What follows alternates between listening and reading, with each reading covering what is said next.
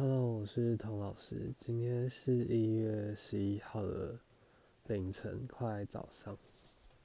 前几天因为台北一直下雨，所以我就没有录制内容，觉得可能有很多杂音，但我觉得就就算了，我这集可能也不会播出。反正就是晚上刚好有很多心情。其实前几天我写一篇文章，然后。想说就是给下一集的内容，但我现在就还没有那个心情去去录那一集。就录了五集以后，其实会给自己一定的压力，就是要录一些含金量高的东西。但我觉得这一集我应该会想想，想讲为什么会长成这个样子吧。就我就很容易晚上。失眠，然后听那个卢凯彤的音乐，就会觉得情绪更低潮。然后看别人的脸书，一样就是会羡慕、嫉妒、恨，好像天生就没办法容忍一些爱啊，或是包容之类的东西，看到会觉得很刺眼，因为那是我好像没有感受过的东西。我小时候。小时候常会被家里赶出门，其实就是没有缘由的，可能就是像碗盘没有洗啊，或吃完东西没有马上整理之类的一些小事情，所以导致说我对家里是很没有安全感的。即使即使小时候家里会送那种圣诞礼物啊，让你以为世界上的圣诞老公公之类的，就是一些节庆或是一些符号上。他们会尽到父母应该有的责任，但是在某些时候又会暴怒，显显现那种很不稳定的情绪状态，所以我就从来都不觉得自己有安全感，也不觉得这会是我的家，或是像家那样应该该有根基扎根的地方。然后再大一点，国中或是。国小高年级的时候，我就会想要搬离开家里。有时候就会想说，如果只有一个行李箱的话，我会带哪一些东西？那时候我是蛮喜欢阅读的，有想过就带一些喜欢的书，可是又觉得自己很笨，那些书到哪里？图书馆都有，书店也有，干嘛干嘛还要带？想来想去。除了自己画的画，或者是喜欢的衣服吗？好像最后什么都不用带走，反正这些东西都买得到。真正珍贵的东西，应该就在我的身体里面。我的想法，我经历过的事情，我怎么处理事情的方式。那时候我也其实成绩算不错，但是我常就会质疑说，为什么我要？读书这些东西到底在干嘛？就是我那时候已经知道说，什么数学、物理、生物不是我兴趣的东西，即使长大之后可能对我的职业也不一定有太大的帮助。但那时候我就会归纳，花很多的时间去想，我觉得读书只是一套你建立吸收事情方式的系统，所以。当我找到这个答案的时候，我才会开始认命去读书。然后每次去测试这个系统对我来说到底有没有意，就是有没有效率了。说到这里，我就觉得我应该是从从这边养成自己是一个蛮谨慎的人，会去思考什么东西可以经过时间的考验，经过时间的洗刷之后还留下来的。所以有很长一段时间，我都会把钱拿去看表演，或者是看电影之类一些从事艺术的方面，觉得那个可能才会真的影响到我的心灵。另外一方面就是花时间跟钱在身体上面去锻炼体位法，把身体当做一个资产去处理。所以有时候会回想，为什么会花那么大量的时间在体位法或是锻炼瑜伽上面？其实就是需要花很多的时间跟自己相处，去处理自己的情绪，或是处理自己所感受到生命的缺憾上面。所以我有时候也不一定会羡慕体位法多好的人，因为我能理解体位法几乎就像一种药物，或是一种逃避的方式也好，就是你急需去跟自己相处的时候，它是一块浮木，你你会去紧抓着它。如果你的生命本来就很美好，有很多爱，有很多。资源可以去享受的时候，你不见得会花这么多时间在一件这么自省，或是这么深刻感受到身体跟自己灵魂存在的事情上面。而且，锻炼瑜伽或锻炼体位法，它甚至不一定是一件舒适或是这么快可以获得愉悦跟成就感的事情。有时候我在看一些主流的电影，或是甚至文学作品，一直到最近，一直到这几年，我才觉得那对我来说不是一种舒服的感觉。看到那些健全的，或是符合一般设定的家庭的时候，我其实不太会有感动的感觉，因为我。跟父母的关系都不是那样那么典型的，甚至我妈也这两三年开始失智，直到我想要好好的照顾他，或是跟他和解，想要拥有那样爱的感觉的时候，那个那些失智又全部会很容易抹杀了这一切，所以看到那些作品的感受，我反而会更理解到自己没办法。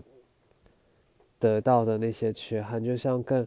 可以感受到那些碎片，或是那些刺插在我身上。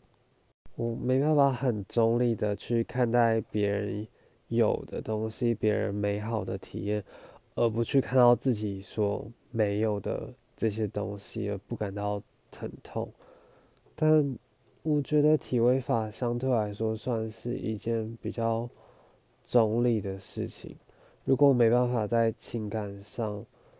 跟别人有这么相似的体验，可是身体上至少是这么公平的，在前弯的时候可以感觉到腿后侧伸展，在后弯的时候可以感觉到身体前侧伸展，又或者是用力的时候肌肉就收缩，它是一件相对简单而且。相对没有隔阂、有共感的类似语言一样的东西，或是一种我的确可以拿来作为媒介跟别人交流的东西。在每一次锻炼体位法，或是锻炼一些自己还没办法完成的动作的时候，都像是可以感受到生命中的缺憾存在。但随着练习慢慢可以完成、克服一些体位法的时候，又可以获得某种疗愈的感受，所以一直到现在，我只要听到人家提醒说瑜伽不只是体位法这句话，我还是会有一点不以为然，因为我觉得在锻炼体位法的时候，它是一个疗愈或是去追寻、去理解自己的过程。如果你真的不曾这么认真往死里逼的去追寻某一件事情，你是没有办法深刻理解自己的，而且这个理解是很有意图的，就像去阅读自己的使用说明书那样。更有蛮多人认为不需要练习什么进阶的体式，姑且不论今天这个进阶的体式指的是轮式还是轮式手抓脚这种程度，但我觉得光是你在练习。体位法这件事情，你需要克服你，你想要练成一个动作，你需要的是第一是你要够理解自己在什么样的程度，第二是你要知道你跟这个体位法还有多遥远的距离，再来是你要怎么用血肉铺成这个道路去接近这个目标，去接近这个距离，怎么把这个距离拆分到你可以。去消化的，一步一步去规划到抵达它。所以从比较年轻的角度来看，如果你把一个你想要达成的体式当成一个目标的话，或是把它当成一个困境的话，这之间身体会衰老。一个一个体位法可能可以克服，可以完成，但是不变的，其中不变的东西是，你去试图克服某一件事情，而那些完成的体位法或者是身体的增长，都是沿途的风景一样，在这个不断变动的风景里面，如果你没有看到不变的东西，那对你来说当然就会是徒劳的。这之间不变的是，第一是，你终其一生都是用这一具身体去生活，你的灵魂，或是你的爱，或是你的衰老，都承由这个身体所承载。第二个不变的是，你终其一生会不断的遇到需要克服的困境或是挑战。那么困难的体位法就可以类比那样的挑战，你每一次都试着在。练习当中多拧出几个呼吸，在自己的紧绷跟极限里面，试图去找到一些余裕，想办法变得柔韧，不只是柔软，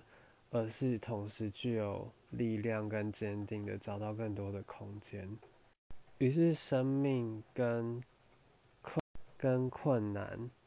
困境，就是体位法不断在面对的课题。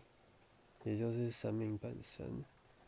从去年我开始有这些想法，到去年我觉得我在面对生命的撞墙期的时候，我突然觉得，即使是那些我以为我永远也克服不了的体式，它都不一定是真正在为难我，它反而像是冥王星那样遥远极限的存在，好像要提醒我。生命中就有一些东西是你无法达成、无法圆满的，而这个、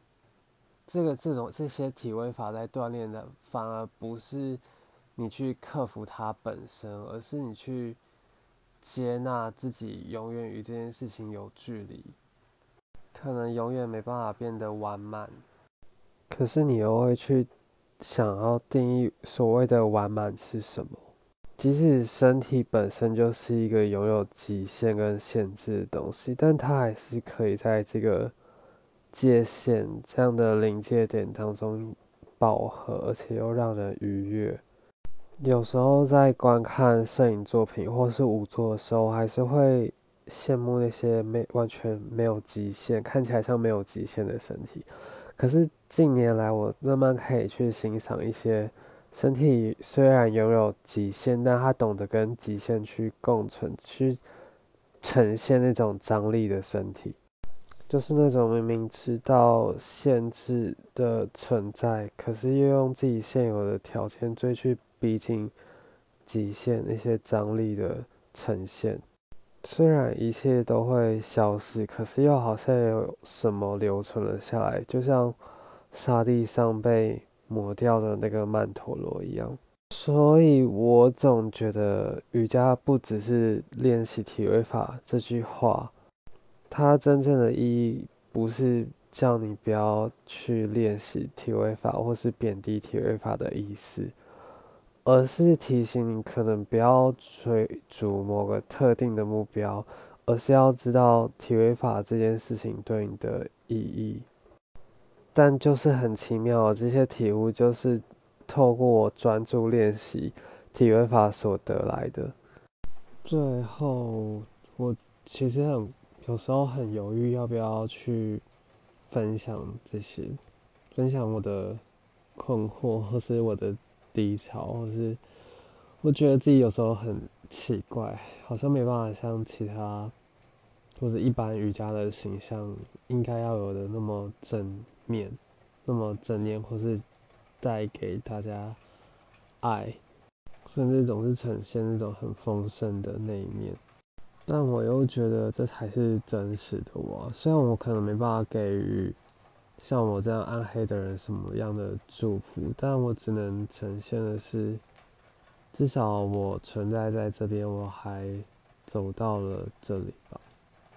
嗯，今天就先这样，感谢收听，谢谢大家。